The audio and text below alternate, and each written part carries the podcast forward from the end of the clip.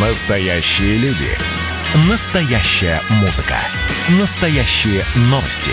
Радио «Комсомольская правда». Радио про настоящее. 97,2 FM.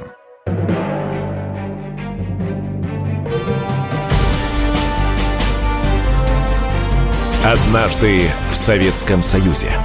Невероятная история Михаила Горбачева. Аудиоверсия книги Николая Андреева. Читает Владимир Левашов. Нина Андреева действительно написала статью на трех тетрадных страницах. Нервно, взвинченно защищала сталинские ценности. Направила в ЦК. К ней в Ленинград выехали двое работников отдела пропаганды с одобрения Легачева. Они довели три странички до ума, размером с газетную полосу. И чувствуется, текст выписывала опытная пропагандистская рука, твердокаменные формулировки, проверенные десятилетиями штампы, умело подобранные цитаты. В цензуру поступило указание не допускать в печать любую публикацию против. И все замолчали. Только московские новости дали небольшую заметку. Михаил Сергеевич обо всем этом знал.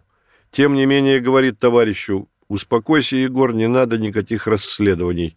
Еще не хватало своими руками раскол организовывать в политбюро. Позже зайдет у него разговор с Черняевым на эту тему. Помощник скажет, Михаил Сергеевич, мне кажется, что ваши коллеги не понимают, чего вы хотите, не читают внимательно, что вы говорите и пишете, или не могут понять сути, а может и не хотят. Михаил Сергеевич Отреагировал образно, показал рукой над головой. Это их потолок. Не думаю, что здесь умысел, фракционность, принципиальное несогласие. Потолок. А ведь верно и кратко определил. Потолок. Михаил Сергеевич прав. Его товарищи по политбюро достигли в реформировании общества предела. На большее они уже не способны. Но что за потолок? Этот потолок не преодолел и Михаил Сергеевич. Он тоже не перешагнул через порог принципов. От сталинского принципа управления не отказался. Михаил Сергеевич после раздумья Черняеву. А и хорошо, что это случилось. Урок всем. С этим можно без оговорок согласиться. Хорошо, что это случилось. Статья Андреевой была архиполезна во многих отношениях. Она публично обнажила позицию, скажем так, сторонников сталинской модели государственного строительства, и их оказалось немало. Но и сторонников другой линии не меньше. После «не могу поступиться принципами» в газетах и журналах такой мощный поток антисталинских публикаций, такая раскованность в исторической теме, что не появись статья Андреевой, Легачев и его команда не потерпели бы такого кощунства и минуты. Дома Михаил Сергеевич рассказал Раисе Максимовне о дискуссии на Политбюро. Признался, осталось чувство неудовлетворенности – да, соратники по политбюро чуть ли не клятву дали верны перестройки, чуть ли не присягу. Мы едины, но подозрительно быстро поменяли позицию. Вчера считали статью Андреевой эталоном, а сегодня требуют дать ей принципиальный отпор. С этого момента на заседаниях Политбюро Легачев тих и смирен. Больше молчит. Михаил Сергеевич подавил мятеж. Точнее, не подавил, а загнал его внутрь. Легачев и сочувствующие ему не отказались от принципов, которые продекларировала ленинградская преподавательница. Так что никакой урок он и его сторонники не усвоили. Да и не могли усвоить, потому что это означало бы поступиться своими принципами. Ясно было одно – начался раскол – и какой удобный повод разделиться на две партии. Они, два крыла в КПСС, существовали, оставалось только организационно это оформить. Меньшинство пошло бы за Яковлевым, большинство – за Легачевым. Создалась бы конкуренция, началась бы борьба за умы. Но и рано делить партию. Вопрос о власти еще не решен. Партия оставалась источником власти. Разделение привело бы к хаосу. Черняев с Яковлевым обсудили тему. Михаил Сергеевич еще совсем недавно возмущался заключительной сценой в пьесе Шатрова, где Ленин уходит, а Сталин остается.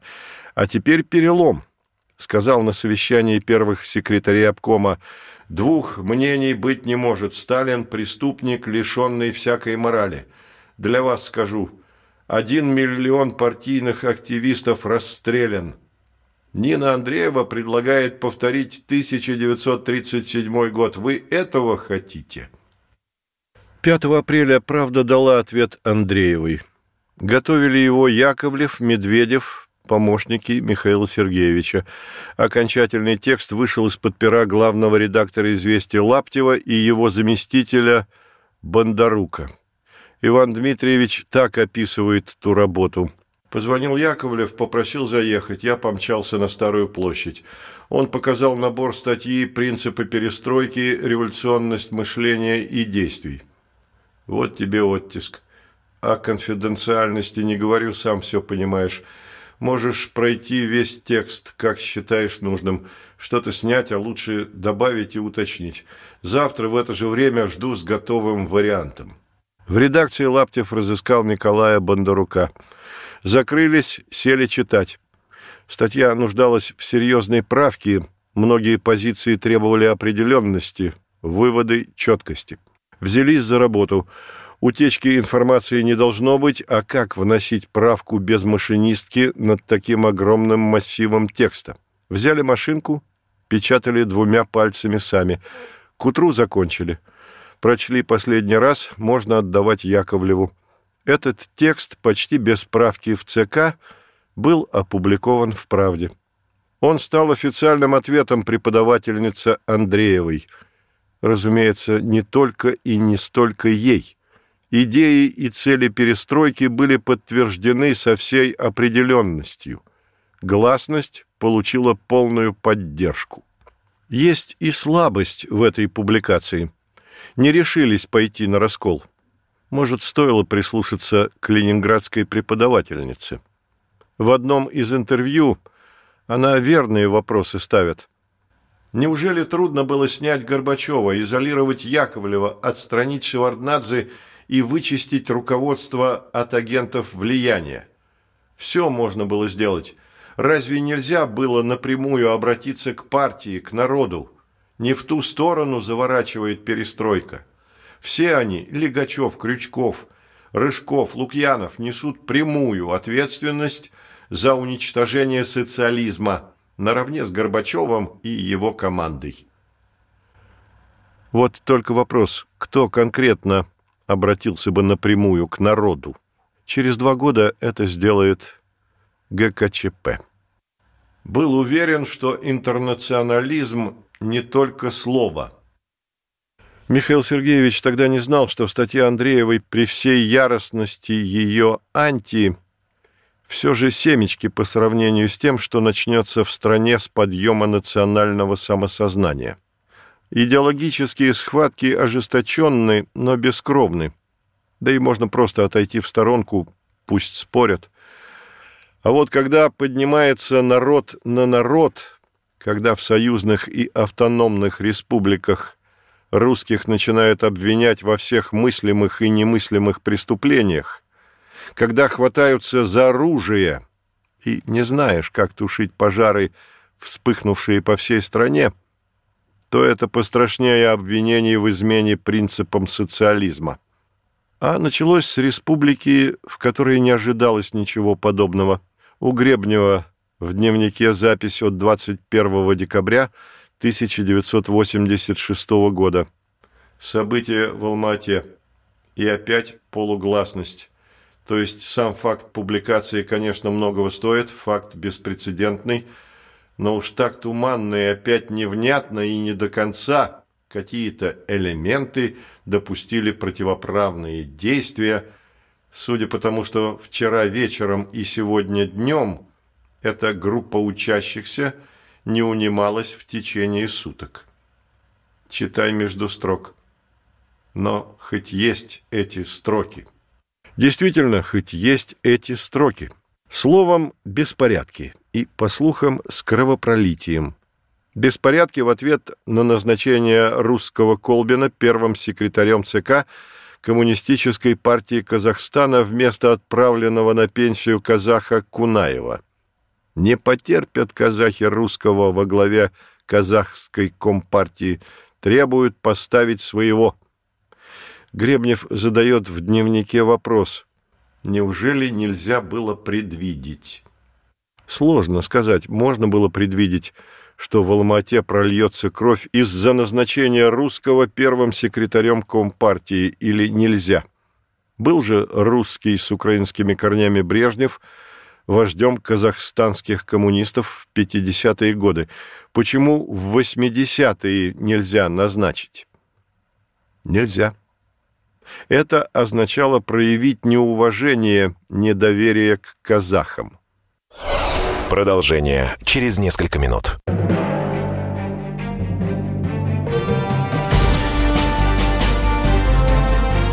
Однажды в Советском Союзе. Невероятная история Михаила Горбачева. Аудиоверсия книги Николая Андреева. Читает Владимир Левашов. Национальные проблемы считались в СССР решенными – идеологи ввели в оборот термин «советский народ». На 24-м съезде сформулировали «советский народ» – новая историческая, социальная и интернациональная общность людей, имеющих единую территорию, экономику, социалистическую по содержанию культуру, союзное общенародное государство и общую цель – построение коммунизма – то есть не казахи, эстонцы, русские, татары, буряты, белорусы и так далее, всего более ста национальностей, а советский народ, у которого цель – построить коммунизм. Писатель Андрей Максимов на эту тему. Ведь мы были едины. Красиво это называлось. Общность, советский народ – Тех же диссидентов было настолько мало, что их знали по именам. И вместе с тем СССР не был империей. Он был многонациональным государством. Но жизнь не соглашалась с партийными формулировками. Ни одна нация, даже самая крошечная, не желала растворяться в новой исторической общности. Помню разговор с казахами в 70-х годах. Умные, образованные, интеллигенты. Они размышляли над вопросами «Кто мы, казахи? Откуда мы? Куда идем?» Естественные вопросы для любой нации. Хочется быть древним народом, хочется сохраниться в будущем. Были и такие мнения, которые услышал от студента в Ашхабаде – если б вас, русских, здесь не было, то я учился бы в Лондоне и разговаривал по-английски. То есть не было благодарности к русским, которые распространили на пустыню советскую власть. Заместитель председателя Совета министров Узбекистана сказал, «Я знаю историю России лучше, чем свою, узбекскую». И не было дружбы между народами. Михаил Сергеевич сам же рассказывал о драках между хохлами и москалями в Привольном. А чего тогда не могли поделить, он не мог и вспомнить. Восточные, закавказские республики жили по своим законам, там русским и при советской власти всегда было тяжко. Не принимали их. Актер Басилашвили рассказывает в воспоминаниях, как в 1941 году ехал из Москвы в эвакуацию в Тбилиси вместе с матерью и бабушкой. Но на границе с Грузией из поезда выкидывали всех русских, не пускали к себе. Даже с фамилией Басилашвили, потому что мать и бабушка русские. В советские времена я много ездил по советской стране, в том числе в Среднюю Азию, в Закавказье, много общался с людьми самых разных национальностей. И было ясно, у России с этими географическими понятиями мало что общего. Лучше жить раздельно. Лучше и для русских, и для казахов, туркменов, азербайджанцев, узбеков. Политолог Борис Кагарлицкий на эту тему. В 1970-е я еще подростком попал в Узбекистан и видел, что местное общество сильно отличается от того, в котором мы жили в Москве. На каком-то глубинном уровне вдруг вылезали полуфеодальные архаичные отношения. Но в чем парадокс? Процессы, которые происходили в 1960-е и 70-е годы, с одной стороны сближали разные части Советского Союза, а с другой создавали центробежные тенденции. В этом не было бы никакой беды, если бы это были демократически ориентированные центры. Ведь даже в Прибалтике, при куда большей способности местных элит говорить языком демократии, чем в том же Узбекистане, демократическими они, элиты, не были. Они это очень хорошо показали сразу, как только оказались у власти, лишив значительную часть населения своих республик демократических прав. Мы оказались в ловушке, были запущены процессы формирования локальных элит – которые оказались носителями сепаратизма, а вот процессы формирования демократического гражданского общества, которые тоже шли в Советском Союзе, но существенно отставали, были подавлены в ходе распада СССР этими же самыми элитами. Распад СССР был в значительной мере поражением демократии. Каждый народ мечтает о своем государстве. Даже самый маленький не желает подчиняться другим. Хочет сам строить свою государственность. Когда СССР был в силе, это так и оставалось мечтами. Почувствовав слабину, тут же стала укрепляться мысль о независимости. В результате в разных точках Союза напряженность на национальной почве. И вечные споры, чья земля, чей, например, Карабах. Проблема Карабаха тлела всегда, все годы советской власти. Азербайджанцы приведут неопровержимые доказательства. Карабах азербайджанский и только азербайджанский. Армяне армянский и только армянский. С проблемой Карабаха не мог справиться даже Сталин. Она регулярно возникала каждые 10 лет. Да если б только Карабах был спорной территорией. Понимал ли Михаил Сергеевич всю грозность национальных проблем, которые стали нарастать месяц от месяца? Понимал. Но не понимал, как с ними справиться. Пишет в воспоминаниях. «Мой жизненный опыт питал убеждение, что возможен лишь один путь – сотрудничество. Насильственное подавление бесперспективно – так как проблемы остаются. Мины межнациональных конфликтов были заложены десятилетия, а иногда и столетия назад.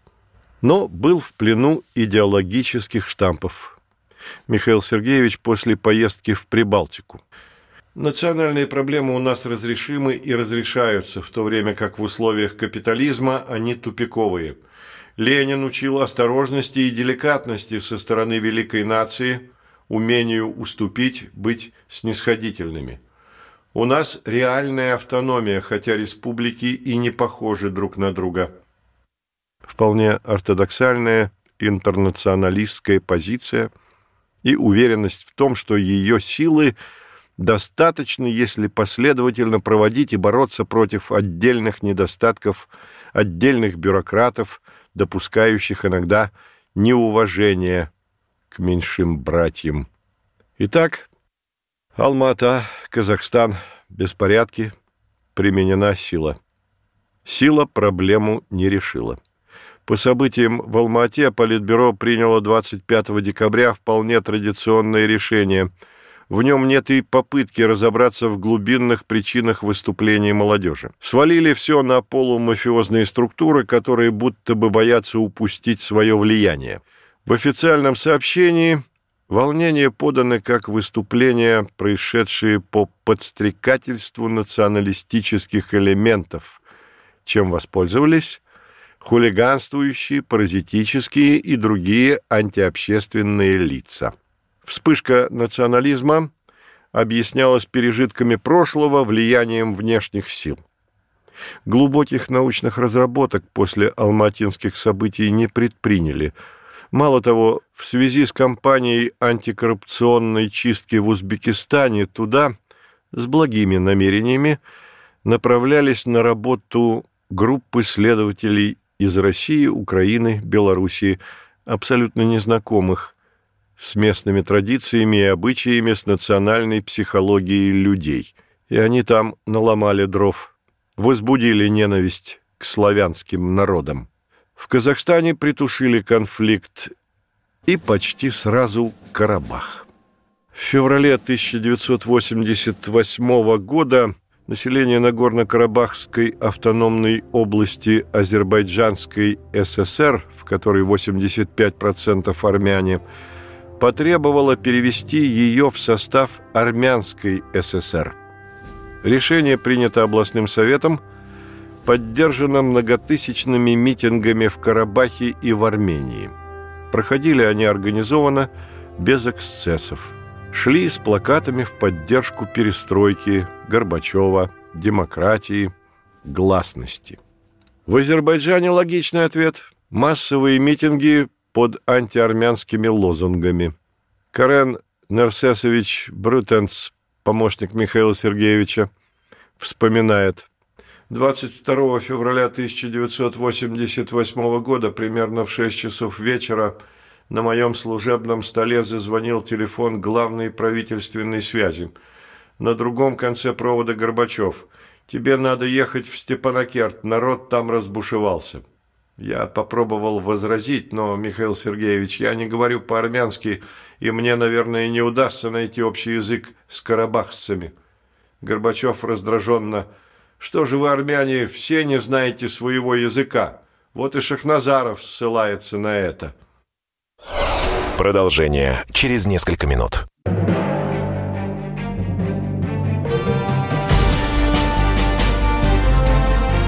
Однажды в Советском Союзе. Невероятная история Михаила Горбачева. Аудиоверсия книги Николая Андреева. Читает Владимир Левашов. Я видел, как развиваются события в Карабахе в феврале 1988 года. Был там в командировке. Видел в Степанакерте массовые демонстрации. У здания обкома партии каждый вечер собирались десятки тысяч человек. Над митингующими государственные флаги СССР и всех союзных республик, портреты Ленина, Шаумяна, Горбачева, транспаранты с лозунгами «Ленин, партия, Горбачев», за ленинскую национальную политику, за демократическую национальную политику, за перестройку, демократию и гласность. Карабах плачет, Москва молчит. Митинги носили мирный характер. Однако МВД Азербайджана стало накапливать в Степанакерте милицейские силы. Сменили охрану обкома партии, поставили азербайджанцев вместо армян. Точка зрения Михаила Сергеевича, как решать карабахскую проблему – Заявить, что ЦК считает недопустимым любое изменение границ, подготовить предложение экономического, социального и культурного порядка по Нагорному Карабаху. Пусть армяне и азербайджанцы соберутся вместе, сами решат, мы примем любое их решение. Подключить к их дискуссиям русскую интеллигенцию рабочих. Направить в обе республики представителей Политбюро для помощи местному руководству. В Баку выехали Легачев и Разумовский – в Ереван Яковлев и Долгих. Перед ними задача установить контакты, успокоить людей, развеять страсти. Но ни контакты не удалось установить, ни людей успокоить, как в Карабахе, так и в Армении и Азербайджане. Легачев пишет в воспоминаниях В начале 1988 года мы неоднократно обсуждали на заседаниях Политбюро обстановку в Нагорном Карабахе, требования Армении, Азербайджана. И единогласно пришли к единственно верному решению. В настоящее время перекройка национально-территориальных границ недопустима. Тут речь идет о принципе. Если его нарушить хотя бы один раз – это откроет дорогу многочисленным кровавым конфликтам. Егор Кузьмич прав. Один раз позволишь провести новые границы, тут же последуют требования пересмотреть и другие спорные территории, а их в СССР десятки. И такое начнется. Да и без перекройки границ. Заполыхало. Кровавые конфликты все равно заполыхали. События нарастали угрожающе и несокрушимо. Пиком стал кровавый погром в Сумгаите 27-29 февраля. В городе скопилось большое число беженцев из Карабаха. Группы мужчин с безумными глазами врывались в дома армян, били, резали, убивали. Трагический итог. Погибло 30 человек, пострадало 197. Слова, увещевания, призывы к миру бесполезны. В Сумгаит ввели войска – безоружные солдаты пытались образумить озверевших погромщиков. Войска смяты толпой.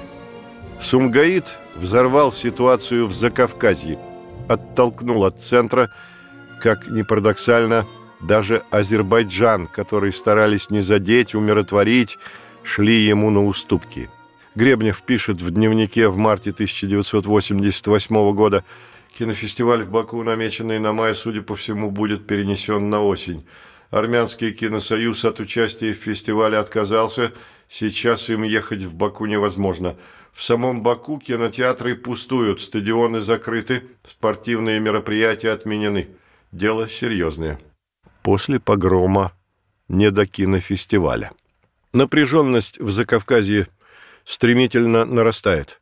Не прекращаются митинги в Степанакерте. Сессия областного совета Нагорного Карабаха подтверждает решение о выходе из состава Азербайджана. Баку вновь объявляет его незаконным. Заседание Политбюро. Что делать, как вразумить враждующие нации? Громыко не видел затруднений. Появится на улицах армия, и сразу будет порядок. Яковлев предложил перевести на год управление Карабахом в Москву. Шеварднадзе за немедленное предание Нагорно-Карабахской автономной области – статуса автономной республики. Легачев предложил свой вариант, радикальный. 20 тысяч беженцев, люди без крова. Если статус республики для НКАО не поможет, ввести войска, демонтировать заводы, распустить партийные организации, исполкомы, наводить порядок. Черняев вспоминает реакцию Михаила Сергеевича. Не на политбюро, а в узком кругу доверенных лиц – и вдруг его прорвало насчет Карабаха. Встал против нас и произнес, я хочу, чтобы по-человечески, чтобы не дошло до крови, чтобы начали разговаривать друг с другом. Действует коррумпированная публика. Демерчан, армянский первый секретарь ЦК, собирает своих, в Баку мобилизует своих, а интеллектуалы армянские обанкротились. Ничего ведь предложить не могут, ничего, что вело бы к решению – но я и сам не знаю решения. Если б я знал, я не посчитался бы ни с какими установлениями, ни с тем, что есть, что уже сложилось, но я не знаю. Вот оно, главное. Не знаю. И никто тогда не знал. Даже близко не представляли, к чему приведет. Я вернулся из командировки в Карабах потрясенный. Много рассказывал о том, что увидел, услышал. Говорил, будет война. Мне не верили. Война началась через несколько лет – а тогда проблему пытались просто замолчать. Может, и правильно. Если не знаешь, как проблему решить, то лучше о ней не говорить. А проблема Нагорного Карабаха нерешаема. Вариантов, которые удовлетворило бы обе стороны, не найдено до сегодняшнего дня. Михаил Сергеевич вырос и работал в многонациональной среде и вынес оттуда свободу от предрассудков – уважительное отношение к другим национальностям. Был уверен, что интернационализм не только слово, но и не владел национальным вопросом, не чувствовал его взрывного потенциала. не понимал психологию этого вопроса, не представлял силу национальных чувств. В области национальных отношений Михаил Сергеевич больше, чем в других, политической, международной, экономической, придерживался традиционных представлений. Национальный вопрос решен, советская власть столько хорошего сделала для всех народов, что они должны считать за честь быть навеки в рамках Союза. Нараставшее напряжение на национальной сцене Михаил Сергеевич склонен был объяснять перекосами, недоработками, интригами мафиозных групп, что-то не поделивших между собой, вредной позицией интеллигенции, порочной практикой руководителей, которых достаточно сменить, и братские народы снова протянут друг другу руки. Вот типичное его высказывание – Национальные проблемы у нас разрешимы и разрешаются, в то время как в условиях капитализма они тупиковые. Но разрешить мы сможем их, если осадим руководящих работников, для которых интернационализм стал смерть дети, которые поднимают панику и стучат кулаком, если кто-то что-то сказал не то и не так, забывая, что Ленин учил осторожности и деликатности со стороны великой нации – умению уступить, быть снисходительными. У нас реальная автономия, хотя республики и не похожи друг на друга. Это ведь только колбасу кусочками отрезают по 100-200 граммов.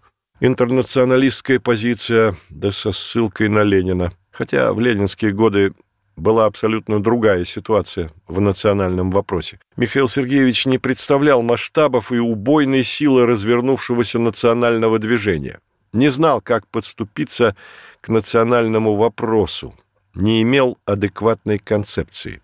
Да если б только он. Лучшие умы не знали.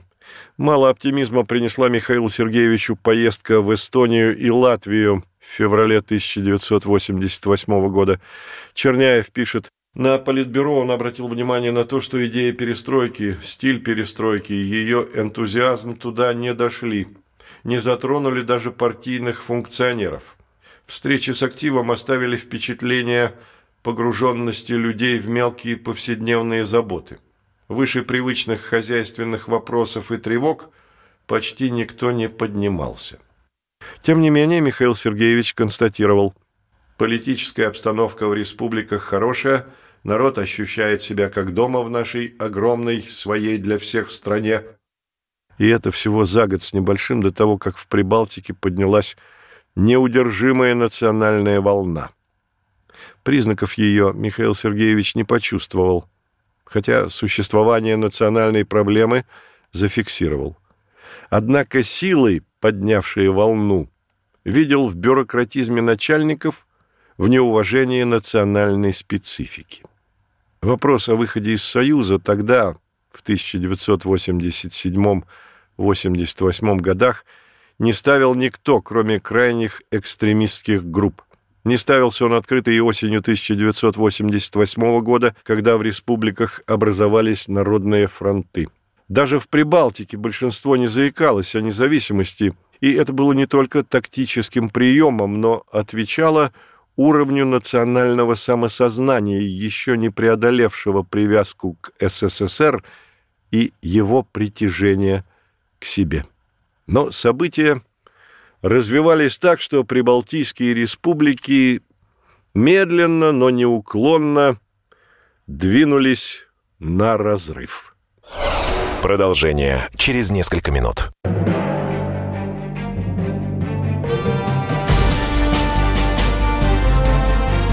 Однажды в Советском Союзе. Невероятная история Михаила Горбачева. Аудиоверсия книги Николая Андреева. Читает Владимир Левашов. 1 октября 1988 года открылся учредительный съезд Народного фронта Эстонии. Спустя неделю образован Народный фронт Латвии. В Литве учредительный съезд общественного движения «Саюдис». До середины 1989 года фронты были надпартийными объединениями, включавшими представителей самых разных слоев общества. В них много горячих сторонников реформ, отнюдь не настроенных на курс к независимости. Руководители народных фронтов ставили жгучие вопросы, волновавшие человека, и потому быстро обогнали партийные организации по влиянию. Ободренные примером Прибалтики, решительнее стали действовать похожие общественные объединения в других республиках. Создан Народный фронт Грузии, движение «Берлик» в Узбекистане – украинский рух. В Молдавии, Ереване неформалы проводили митинг за митингом. События 9 апреля 1989 года в Тбилиси этот день можно считать началом выхода Грузии из Союза. На центральной площади собрались митингующие. Требовали независимости. Бакатину, министру внутренних дел СССР, позвонил глава МВД Грузии Гаргадзе сообщил, принято решение очистить площадь от митингующих. Бакатина это не насторожило. И в голову не могло прийти, что освобождение площади от митингующих может окончиться жертвами. У Михаила Сергеевича непримиримый взгляд на то событие. Интересы социализма и народа мы в обиду не дадим, будем защищаться. В Грузии организованная вылазка отпетых антисоветчиков во главе с неким Гамсахурдия – они спекулируют на демократических процессах, подогревают страсти, выдвигают провокационные лозунги, вплоть до требования ввести войска НАТО. Надо поставить на место политических авантюристов, защитить перестройку. Авантюристов поставили на место. Грубо и бестолково. С жертвами. Очищали площадь в Тбилиси солдаты. Действовали саперными лопатками – использован слезоточивый газ. После этого Грузию уже ничто и никто не мог удержать в составе СССР. Подняли голову абхазы. Они хотели собственной независимости. В июле 1989 года столкновение в Сухуми, Гаграх, Совет национальностей создал специальную комиссию, направил ее в Абхазию, чтобы примирить враждующие стороны. Ее не стали слушать ни грузины, ни абхазы. 16 июля в Сухуме массовые беспорядки. Погибли десятки людей, сотни ранены. Новая точка – взрыв на национальной почве в Фергане. Насилие страшно везде, но здесь, с азиатским оттенком, страшнее во много раз. Тогда обнаружили, в стране есть национальность турки-месхетинцы – Трагична судьба народа, который попал под сталинский каток репрессий. Министр внутренних дел Бакатин вылетел на место трагедии, рассказывает. Когда ночью заходили на посадку, увидели панораму пожаров. Сотни догорающих домов. Это было изгнание турок-месхетинцев, бессмысленная жестокая расправа. А в Карабахе нарастает напряженность. В Армении налеты на объекты ДСАФ, чтобы добыть оружие – участились нападения на воинские части. В Баку Народный фронт заблокировал все въезды в город. Беспрерывные митинги с призывами брать власть, расправы над коммунистами. Без одобрения Народного фронта ни один министр ничего не мог сделать. Потом кровавые события января 1990 года. Войска попытались войти в город, завязалась перестрелка, сотни убитых и раненых. С того момента можно начинать отсчет выхода Азербайджана из Союза. Межнациональные проблемы разрешить невозможно. В них не действует ни логика, ни здравый смысл, только эмоции. За национальными проблемами следили на Западе – надо отметить, что там отнюдь не с восторгом воспринимали рост национального самосознания. Президент Буш, анализируя со своим помощником по национальной безопасности генералом Скоукрофтом ситуацию, сказал – Соединенным Штатам было бы крайне глупо делать заявление или вести политику, направленную на поощрение центробежных сил, которые могли бы разорвать на части Советский Союз. Генерал согласился – в наших интересах умерить националистические высказывания. Пожалуй, лучше, если возникнет что-то вроде федерации, а не такое положение, когда все эти республики взбрыкнут и каждая пойдет своим путем. На что Буш заметил. Так хочется сказать, Правда, было бы здорово, если бы Советская империя распалась. Но это и не практично, и не умно. Верно? Не умно, не практично.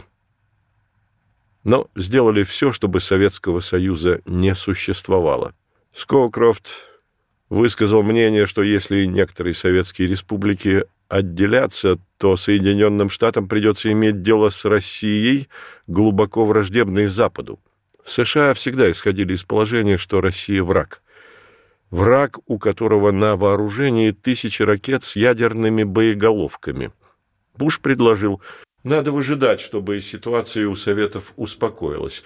Надо дать время Горбачеву и Шеварднадзе взять все под контроль и двинуться в правильном направлении. Если бы Горбачев и Шеварднадзе знали, где это правильное направление. И компромиссы, компромиссы, компромиссы. Карабах, Прибалтика. А надо решать жгучий вопрос о власти. На январском пленуме приняли решение передать власть от КПСС Советам. Это должна была подтвердить высшая партийная инстанция, партконференция. 19-я партийная конференция открылась 28 июня 1988 года. Повестка дня рутинная. Заслушать доклад генерального секретаря ЦК по первым двум вопросам повестки дня о ходе реализации решений 27-го съезда КПСС, основных итогах первой половины 12-й пятилетки и задачах партийных организаций по углублению процесса перестройки – и о мерах по дальнейшей демократизации жизни партии и общества. Михаил Сергеевич представил делегатам конференции свое видение политических реформ. Воротников несколько обескуражен. Доклад Горбачева произвел впечатление. Был он размашист, конкретен, с теоретическими изысками, изобиловал свежими нестандартными формулировками – открывал заманчивую перспективу. Чувствовалось, что к нему приложило руку острое перо. Главный его довод – экономические законы только тогда будут действовать эффективно, когда в их осуществление включатся массы. И именно для этого в целях активизации масс и необходимы демократические преобразования, радикальная политическая реформа. У Медведева – иное восприятие выступления генерального секретаря. Доклад Горбачева слушали с напряженным вниманием. Думается, это лучшее его выступление. Сильно прозвучали и экономическая часть, и раздел о политической реформе, и выводы о перестройке партии. Обратила на себя внимание и характеристика облика гуманного демократического социализма.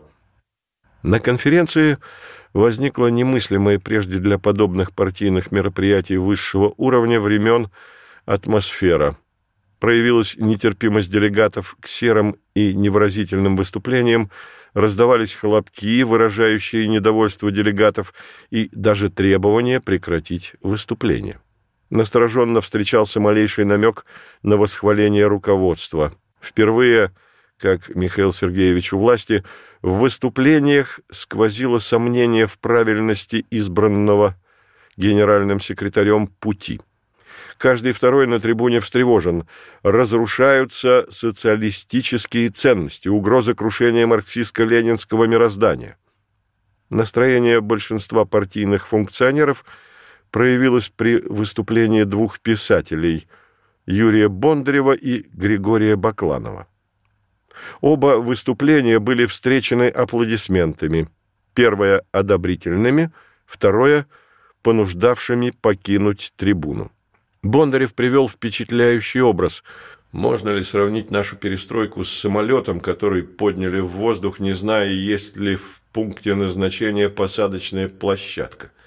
При всей дискуссионности, спорах о демократии, о расширении гласности, разгребании мусорных ям – мы непобедимы только в единственном варианте, когда есть согласие в нравственной цели перестройки. То есть перестройка ради материального блага и духовного объединения всех. Только согласие построит посадочную площадку в пункте назначения. Только согласие. А закончил сентенцией Свобода – это высшее нравственное состояние человека, когда ограничения необходимы как проявление этой же нравственности, то есть разумного самоуважения и уважения ближнего. Не в этом ли смысл наших преобразований? Восторженные аплодисменты.